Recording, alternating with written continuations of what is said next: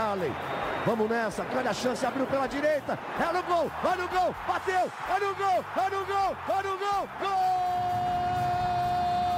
Adriano é o nome dele! Pegou, largou, tá viva dentro da grande área, o Fernandão bate, gol! Faz o gol, garoto. Faz o gol, faz o gol, faz o gol, faz o gol. É no gol, é no gol, é no gol. É Torcedor Colorado, iniciando mais um podcast do Esporte Clube Internacional, podcast do campeão de tudo e o podcast que atropelou o Atlético Mineiro de Hulk, Guilherme Arana e companhia. Uma vitória avassaladora. O primeiro tempo foi um verdadeiro chocolate sobre a equipe de Cuca, que reestreou no estádio Beira Rio. Episódio 167 no ar para repercutir esta excelente vitória e, claro, projetarmos o próximo compromisso que é válido pelas quartas de final da Copa Sul-Americana na quinta-feira, às 7h15 da noite. O Internacional estará em Arequipa, em uma altitude de 2.300 metros, para enfrentar o perigoso time do Melgar, que nesta edição da Sul-Americana deixou para trás o Deportivo Cali nas oitavas de final e o Racing da Argentina na fase de grupos. Precisamos respeitar a equipe do Melgar, que é muito forte em seus domínios. Neste podcast, Gabriel Girardon, repórter de Gé. Globo, e o torcedor influenciador Luca Pumes, que esteve no estádio Beira Rio e foi ao delírio com 45 minutos arrasadores. Oi, Luca, aquele abraço. Buenas, buenas, buenas. Três vezes, porque Maurício, Wanderson, Maurício, aí a gente tem que começar assim, né? Cara, que coisa maravilhosa. E poderia ter sido mais naquele primeiro tempo, hein? O Inter o Inter mostrou o que, que é um Beira-Rio lotado às quatro da tarde, o horário que é o horário oficial do futebol brasileiro, o grande horário do futebol brasileiro, que o Inter não teve uma, repito, o Inter não teve uma partida no horário, no grande horário do futebol brasileiro no primeiro turno. E aí já começa o segundo turno mostrando que sim, que faz diferença com a massa, a atmosfera do Beira-Rio num domingo à tarde, qualquer, repito, qualquer equipe do futebol brasileiro se torna uma presa para o internacional. Com a, a, gente não, eu falei nos meus stories, a gente não pode condicionar, com perdão da possibilidade da redundância, uma bela atuação de futebol às melhores, às condições ideais de jogo. Mas faz diferença e o Inter mostrou para cima de Hulk, uh, espetacular, Guilherme Arana e companhia. 39.451 torcedores. O recorde do Internacional na atual edição do Campeonato Brasileiro. A vitória sobre o Galo superou, por exemplo, a despedida de D'Alessandro na segunda rodada do Brasileirão. Eu confirmo 39.451. Foi o segundo melhor público da temporada. Fica atrás somente da classificação sobre o Colo-Colo na Copa Sul-Americana. Gabriel Girardon, aquele abraço. Foram os melhores 45 minutos do Inter no ano? Boa tarde, Bruno. Boa tarde, Luca. Bom dia, boa noite, seja lá que momento vocês estejam nos consumindo. Pois é, Bruno. Vou concordar com, com que na tua análise em GE. Globo dos melhores 45 minutos do Inter na temporada. Foi no linguajar do futebol, foi um chocolate. E destaco aqui a, a eficiência ofensiva do Inter, né? Que em 30 minutos resolveu um jogo, um jogo, uh, pelo menos em tese, dificílimo, né? Contra um time estrelar aí, o, o Atlético com, contando com a reestreia do, do Cuca, o treinador que conduziu esse Atlético. A maioria desses jogadores estava na temporada passada e venceu o Brasileirão, Copa do Brasil. E o Inter resolveu o jogo rapidamente e mostrou muito ímpeto, né? Um time que, que quando chegou ao ataque, conseguiu eh, transformar uh, as jogadas em gols, jogadas bem trabalhadas, e dá ânimo não só para a sequência do próprio Brasileirão, de se manter no pelotão da frente, como para essa partida decisiva aí que tem uh, esse jogo de ida aí no Peru contra o Melgar. Ô, Luca, você acompanhou o jogo do estádio Beira Rio, evidentemente, né? Você sempre está pelos lados da Padre Cacique quando o Inter joga em Porto Alegre, mas em que parte do estádio você estava? Eu estava. Onde? Atrás do o gol. estádio é alimentado. Onde a força da torcida, onde as vozes cantam, gritam e ecoam pelo Beira Rio inteiro, eu estava no Portão 7, junto à gloriosa Guarda Popular. Foste então um sortudo. Viu a bola É, do claro. Maurício na gaveta do Everson. E normalmente o Inter joga o primeiro tempo pro outro lado, né? Uhum. Isso que a gente ficou ali no começo. Ih, vamos jogar. Perdemos, perdemos o lado que a gente gosta de, de jogar. Aí eu lembro que os meus amigos ali na volta falaram: "Hum, eu acho que vai ser até bom. Nós vamos matar esse jogo no primeiro tempo. Então eu queria mandar um abraço pro meu amigo Eduardo Langer, Dudu Langer. É, um, um amigão meu que falou que mataríamos o jogo no primeiro tempo. Ele errou só quem faria os gols, mas ele falou que seria uma vitória por, por mais de um gol no primeiro tempo e ele estava certo. E acabou que vimos todos os gols, né? Porque no segundo tempo o Inter conseguiu manter é, o resultado e aí eu avanço, aproveito para avançar a análise, se assim me for permitido, que é acima dos três gols, e óbvio, o gol é o grande momento do, do- do futebol, mas acima dos três gols é, é o padrão de atuação que o Inter conseguiu manter sem tomar o, gol no segundo tempo. Não só o fato de não ter tomado o gol, mas não ter tomado o gol é, ainda especulando, ainda podendo fazer um, um quarto gol em algum momento. O Inter teve essa possibilidade é, e eu fiquei muito feliz com isso porque demonstra uma maturidade é, defensiva também que às vezes a gente não, não vê. E quando o Inter joga contra times que não são da primeira prateleira, é, em outro momento assim, talvez faça um, dois gols e já recue, já comece a, a, a- pensar o futebol de maneira diferente. E a gente viu nesse domingo contra o Galo que foi muito bonito, que o Inter, é, por mais que tenha mudado um pouco a sua postura, continuou especulando e tentando mais gols. Isso é, acho que, o maior legado que fica pro resto da temporada. Dá para fazer mais, dá para fazer mais, dá para fazer mais. Óbvio, em alguns momentos que vê que o físico não tá indo bem, que o outro time tá muito perigoso, pode dar uma recuada. Mas o Inter tem bola para fazer gol e continuar fazendo gol durante os 90 minutos. Sabe que é curioso, Luca, Gabriel, torcedor colorado? No primeiro tempo contra o Galo, os melhores 45 minutos do Inter na temporada.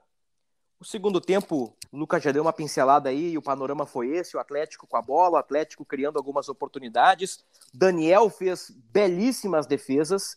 Aqui vai um elogio ao criticado goleiro colorado. É O verdade. Daniel foi importantíssimo nessa vitória por 3 a 0 O Inter também contou com um pouquinho da sorte, né? Teve um chute do Arana que desvia na zaga a bola morre no travessão. Em outros momentos, esta bola entraria. Então o Inter teve competência para se defender. O goleiro foi muito bem, também teve um pouquinho de sorte. O detalhe é o seguinte, ó. Na etapa inicial, o Inter chutou quatro bolas contra a meta do Everson. Fez três e na outra, numa bela jogada trabalhada, o Maurício chutou na rede por fora quando o jogo já estava 1 a 0.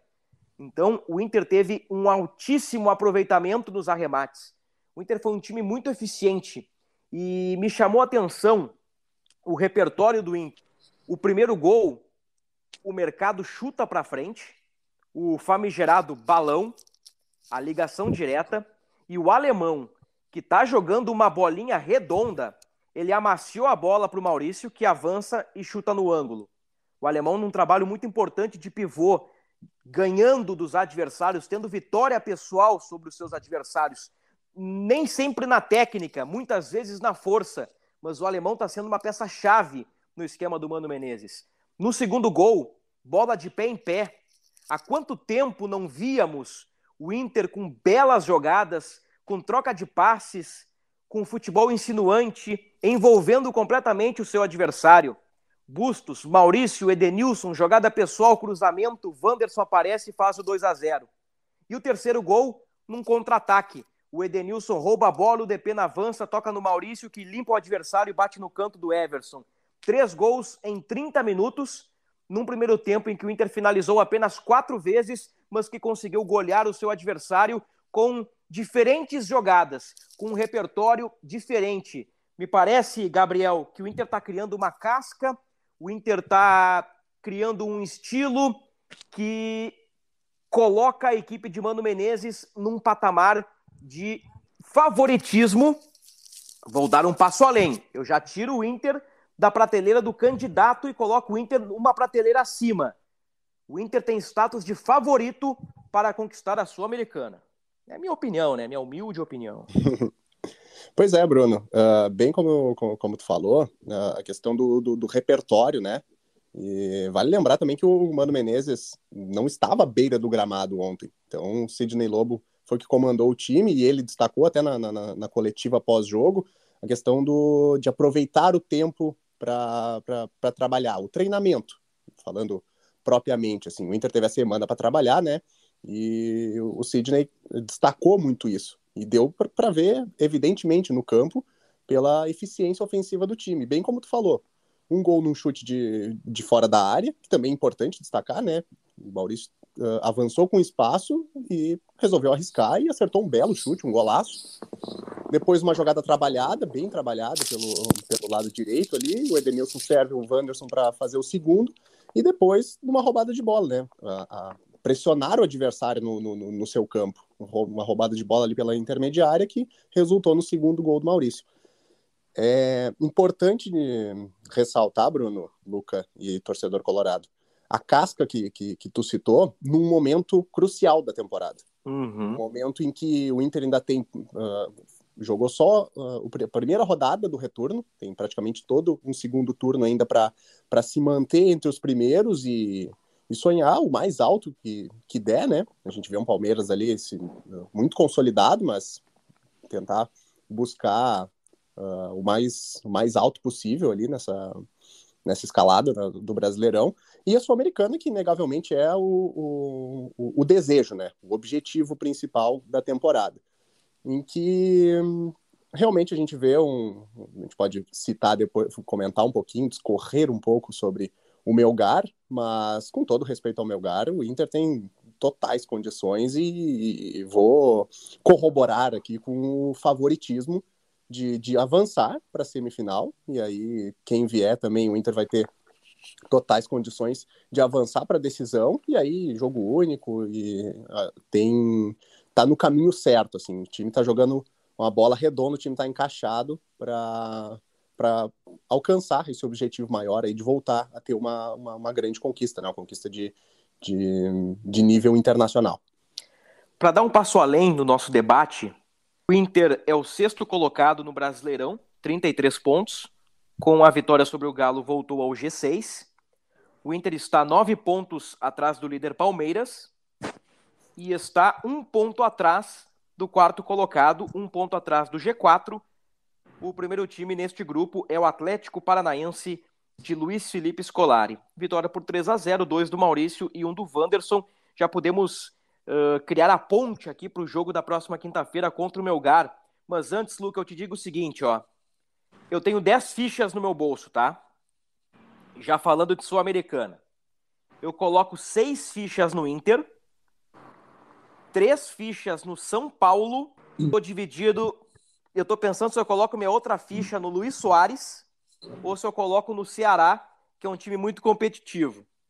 Eu vou colocar no Luizito Soares. Então, seis fichas no Inter, três no São Paulo e uma ficha no Nacional. Para mim, o Inter é o favoritaço, Lucas. É, o Inter teve. A gente vai ter que falar um pouco de sorte também, de cair do lado da, da tabela. É, do lado da. A gente ficou. Que, que é mais fraco. O Inter pegou um lado mais fraco. Ali, aí do outro lado ali tem um Nacional do Uruguai que se reforçou é, impressionantemente bem, né? É, tendo a sua cria de volta para casa aí, Luiz Soares, que tem boas lembranças do nosso Colorado e da chuteira do Edgley. É, o Atlético Goianiense que poderia surpreender, aliás, o Atlético Goianiense que é destino de, de, de um garoto nosso aí, né? Vamos falar na sequência. E, e o São Paulo e o Ceará. Aí a gente poderia falar olhando mais para frente, né? Vendo quem é que passa, até analisando quem vai. É importante, torcedor colorado, que a gente assista essas partidas, tá? O, o, o Nacional e o Atlético Goianiense eles jogam na terça. O São Paulo e o Ceará jogam na quarta.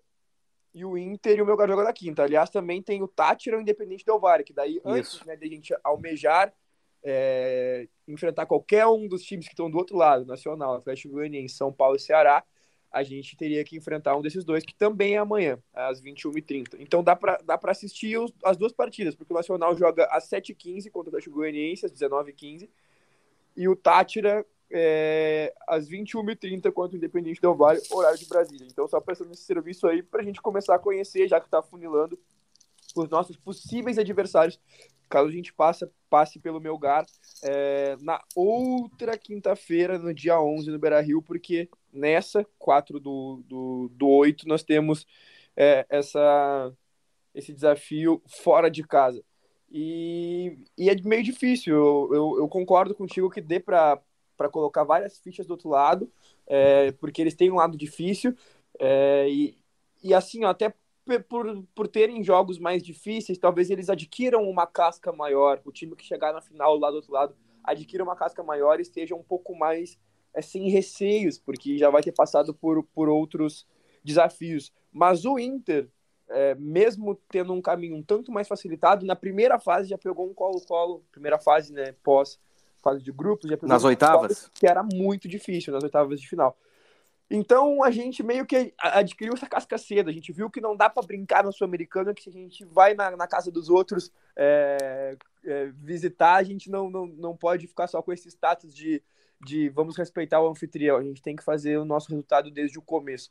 E aí, é, mesmo o Inter tendo esse caminho pós oitavas de final um tanto quanto mais facilitado do que os outros, eu ainda acho que o Inter é o favorito e concordo contigo. Não gosto desse rótulo, mas eu sou obrigado a aceitá-lo. Outro ponto que a gente pode destacar pelo lado do Inter, além do, do bom futebol, né, é a questão do fator Beira-Rio. O, o, o Beira-Rio voltou a ser o 12 jogador. Muitas vezes, ao longo do nosso podcast, na temporada 2022, nós falamos daquele ranço, daquele ambiente difícil, das vaias e tudo mais, né? A gente pega como exemplo aquele jogo do Aimoré, com 5 mil pessoas no Beira Rio, muitas vaias, logo após a eliminação para o Globo.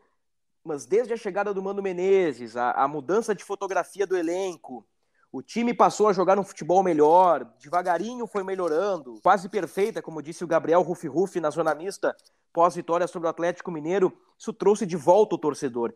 Então vai ser muito difícil para Melgar, para Del Valle, para Tátira, uh, até a fase semifinal, enfrentar o Inter em seus domínios. Na final muda um pouquinho, né? Muda um pouquinho, não, muda bastante, porque será jogo único num campo neutro. O Inter não terá força do seu torcedor na final da Copa Sul-Americana caso chegue lá, e essa é a tendência pelo futebol que vem desempenhando. Então eu, eu penso que o caminho do Inter está tá bem traçado, está bem definido, e, e pelas contratações recentes, penso também que o Inter tem força para permanecer pelo menos entre os seis melhores do campeonato brasileiro.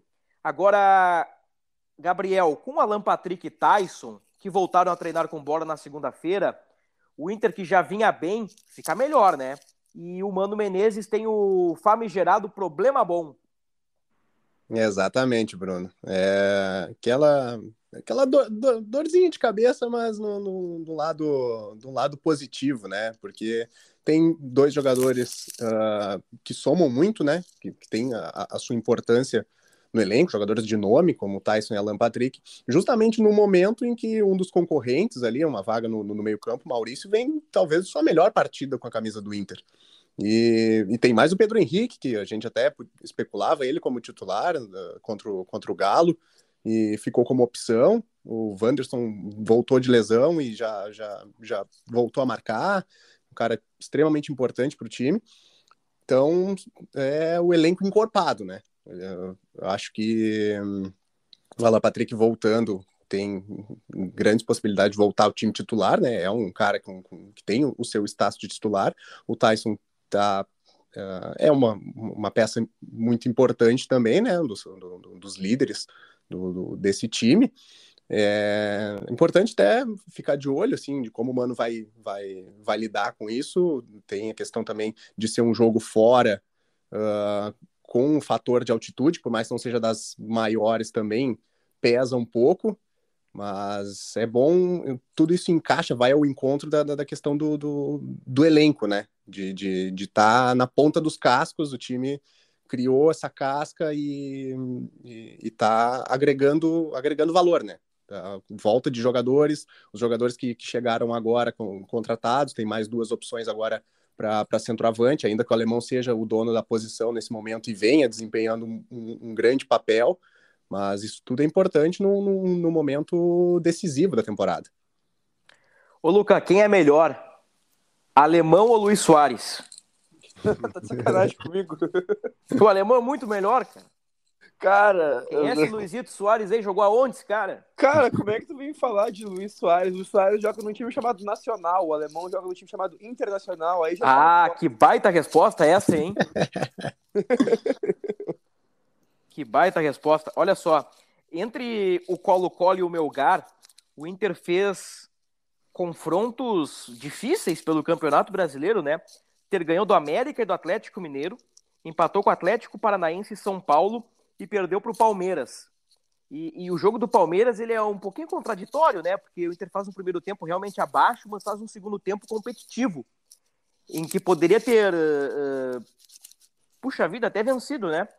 Quando o Inter empata com o gol do alemão ali, o Inter estava melhor no jogo e, e criou-se aquele, nossa, o Inter pode até virar, mas o Gabriel Menino acabou marcando o gol da vitória. Então, digamos que nestes testes, o Inter foi aprovado e chega num momento bem interessante para enfrentar o Melgar. E, e, e, Gabriel, nós estamos aí, né, apurando algumas informações sobre o Melgar, pegando detalhes de como joga e de, de estatísticas. Eles são muito fortes, né, em Arequipa. Eles têm um retrospecto bem positivo. Sim, Bruno. É um equipo que le gusta ter manejo del balão. Manejar el balão. Meu Deus, é. que, que, grandioso. As, as, palavras de um colega peruano aí que discorreu brevemente assim sobre, sobre, sobre o Melgar, que realmente o, até o Sidney Lobo ontem na, na, na coletiva falou sobre a, rapidamente assim, né, sobre, sobre a força do Melgar jogando em casa. E eu fui bater os números hoje, né, dar, dar uma olhada por cima, assim, uh, inicialmente, né, antes da gente discorrer um pouco mais sobre esse time, sobre destrinchar quem é esse adversário do, do, do Inter nas quartas da, da Sul-Americana. Vem aí e o na... dossiê Melgar em Gé. Globo. e na temporada, uh, o Melgar fez 16 jogos em casa, entre, entre o Campeonato Peruano, que tem duas, tem duas fases, né, tem o Apertura e o Clausura, e, e a própria Copa Sul-Americana, que o time jogou uma fase prévia da fase de grupos, depois a fase de grupos e já as oitavas de final. E o time em 16 jogos tem 15 vitórias e uma derrota. Então, além de 26 gols marcados e quatro sofridos. Então, a gente, pelo menos, uh, pelo menos nos números, né, em tese, a gente vê um time que, que tem a sua força uh, baseada nos seus domínios, né? Em casa. Então, como eu disse agora há pouco, também tem a questão um pouquinho da altitude, que não é algo habitual para o jogador no, do futebol brasileiro. Então, me parece, aí é mais uma opinião mesmo, que a chance do Melgar nesse, nesse, nesse confronto com o Inter é fazer um bom resultado em casa. É, com porque, certeza.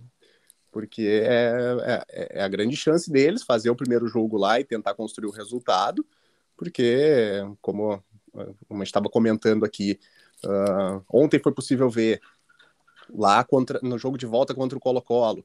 O Inter em casa, com o apoio do torcedor, é muito forte. Então é, é difícil imaginar que, que, que deixe escapar essa vaga aí jogando, jogando o jogo de volta em casa.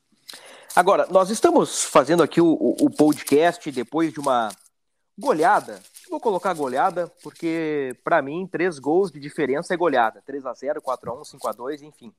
Uh, eu sei que isso é um debate aí que, que, que divide opiniões. Rapidamente, Gabriel, para ti 3 a 0 é goleada? É goleada, Bruno. Acho que, acho que três gols é uma margem bem, bem considerável já. Para ti, Luca, 3 a 0 é goleada? Não.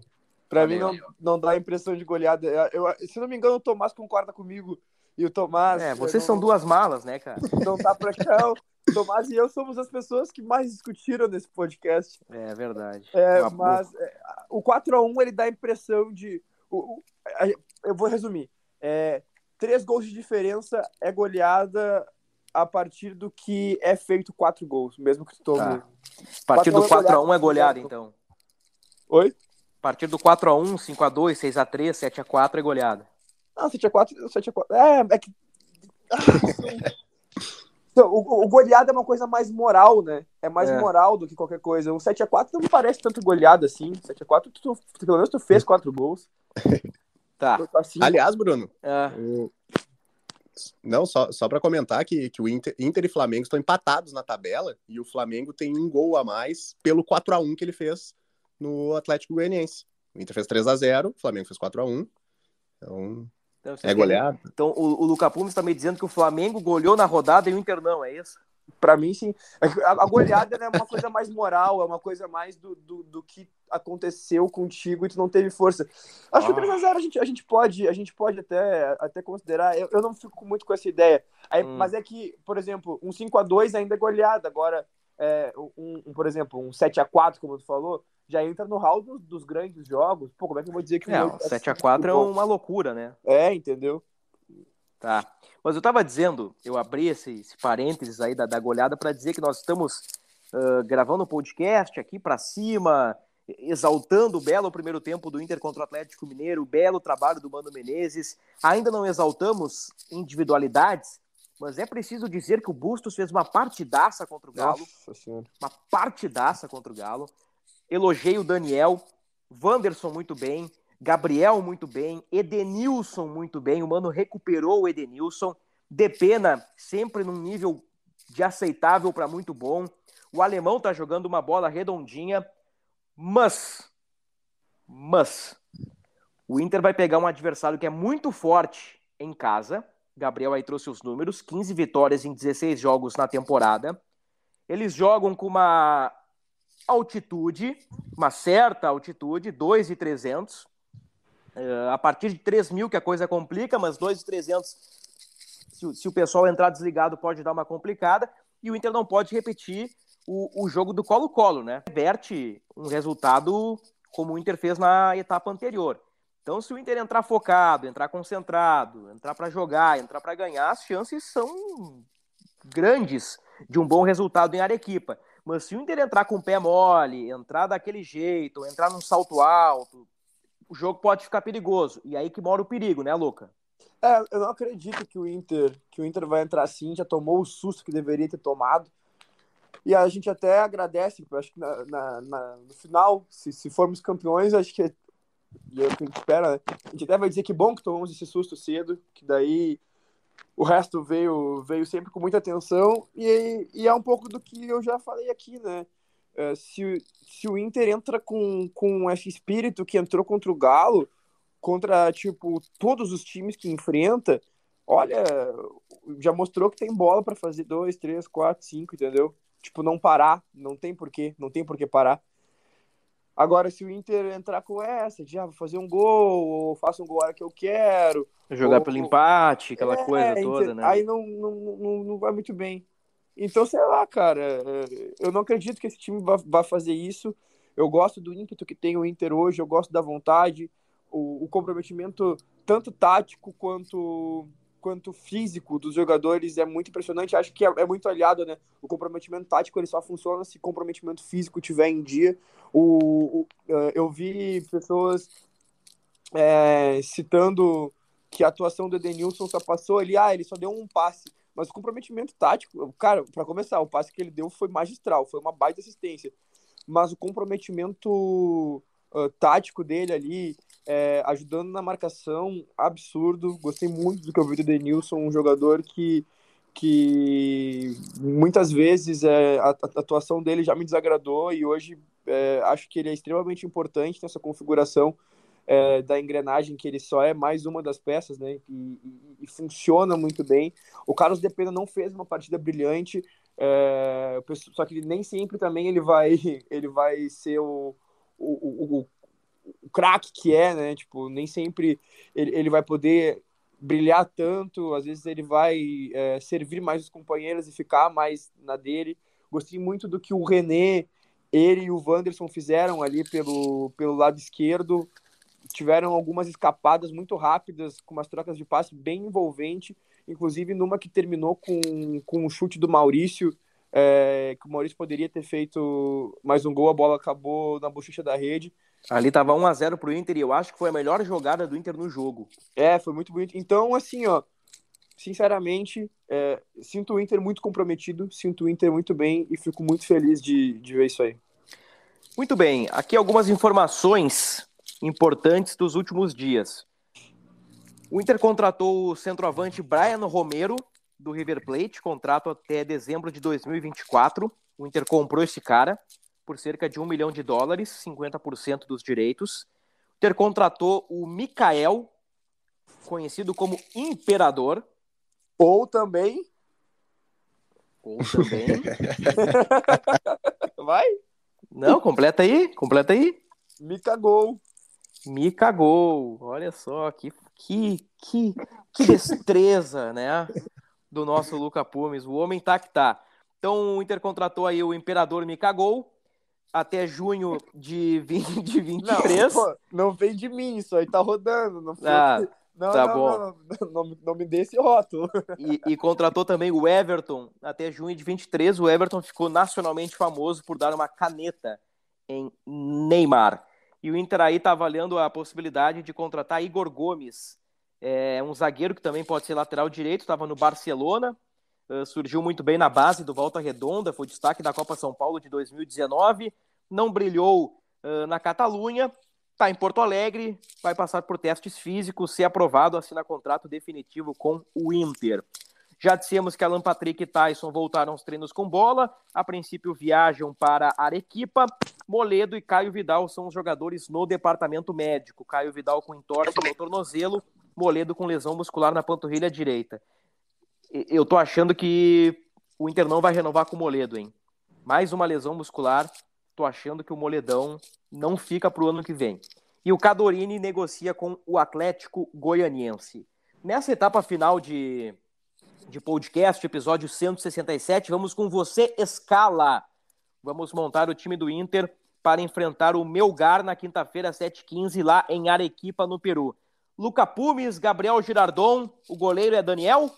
Sim. Sim. Acho que não há dúvidas em relação a isso, né? Na direita, quem vai? Bustos. Fabrício Bustos. Bustos. Na esquerda, René. René. René. Tua dupla de zaga, Luca. Gabriel Lembrando Mercado que o Vitão. Moledo tá fora. Gabriel Mercado e Vitão. Mesmo com o Moledão, Gabriel Mercado e Vitão. Gabriel Mercado e Vitão, a tua dupla de zaga, Luca. O Gabriel. É a mesma do Luca. É, Mercado e Vitão. Tá, então é unânime aqui. Daniel, Bustos, Gabriel Mercado, Vitão e René. Fechamos. Vamos com os três volantes ali, o, o tripé. Eu fecho com Gabriel, Rufi Rufi, Edenilson e Depena. Alguém discorda? Não. Não, é isso. É isso, né? Eu vou, vou, vou deixar o problema bom, vou criar um mistério pro finalzinho aqui. Dupla de ataque. Luca. Bah, não, tá quebrando a logística. Pera aí. Deixa eu pensar. Não, É, eu, Não, eu- ó, eu vamos deixei lá. o buraco ali entre Maurício, Alan Patrick e Tyson. ah, eu repetiria, eu repetiria o time que começou contra o Galo. Maurício, Wanderson e Alemão, então. Isso. Gabriel? Wanderson e Alemão, a dupla de ataque. Tá. E já, já é para opinar o outro também? Pode opinar, pode opinar. Acho. ah, Maurício. Maurício, Maurício. Pelo, pelo. Acho que. Por, por justiça pelo último jogo, pelo que fez. E acho também pela, pelo, pelo tempo fora do Alan Patrick, né? É. Tá, tá- tá retornando agora ao time. Tu nem considerou o Tyson, então. Acho. Não, nesse momento acho que acho que não. Acho que se, se tiver essa. Se, se entrar no, no, no debate Alan Patrick ou Tyson, só pode um, eu acho que nesse momento o Alan Patrick. Eu fecho com os argumentos do Gabriel. Momento, o cara fez duas buchas contra o Galo, o cara tá em alta aí, tá dando entrevista, tá bem, tá feliz.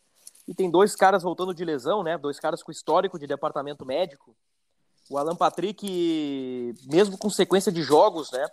Algum, ah, no mês passado, no- há dois meses, ele não conseguia terminar os jogos. Então, eu acho que nessa lógica aí é realmente Maurício, Wanderson e Alemão. Eu ainda quero ver, senhores, eu ainda quero ver o trio de ataque mais insinuante do Brasil, que seria Pedro Henrique, Wanderson e Alemão.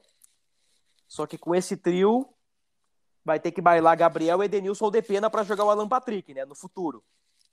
Aí é o que a gente chama de problema bom, né? É uma dor de cabeça boa aí pro técnico Mano Menezes. Bem Luca distante. Pumes, hora da verdade. Hora da verdade. Ih, Teu palpite para Melgar e Inter. Meu palpite pra meu Gary Inter. Cara, 1x0 Colorado. 1 a 0 Colorado. Gabriel Girardon. Pois bem, Bruno, eu eu vou num- numa linha otimista assim também, vou de 2 a 1 Inter. 2 a 1 Gabriel acaba de roubar o meu palpite. Eu ia é dizer muito 1 a 0, mas o Luca foi primeiro, então. O Tomás já te ensinou que tu não pode ser tão bondoso na condição do- na condução do podcast. Pois é, cara. Ah, Ah, eu vou usar Melgar 1 Internacional também 1. Olha ali.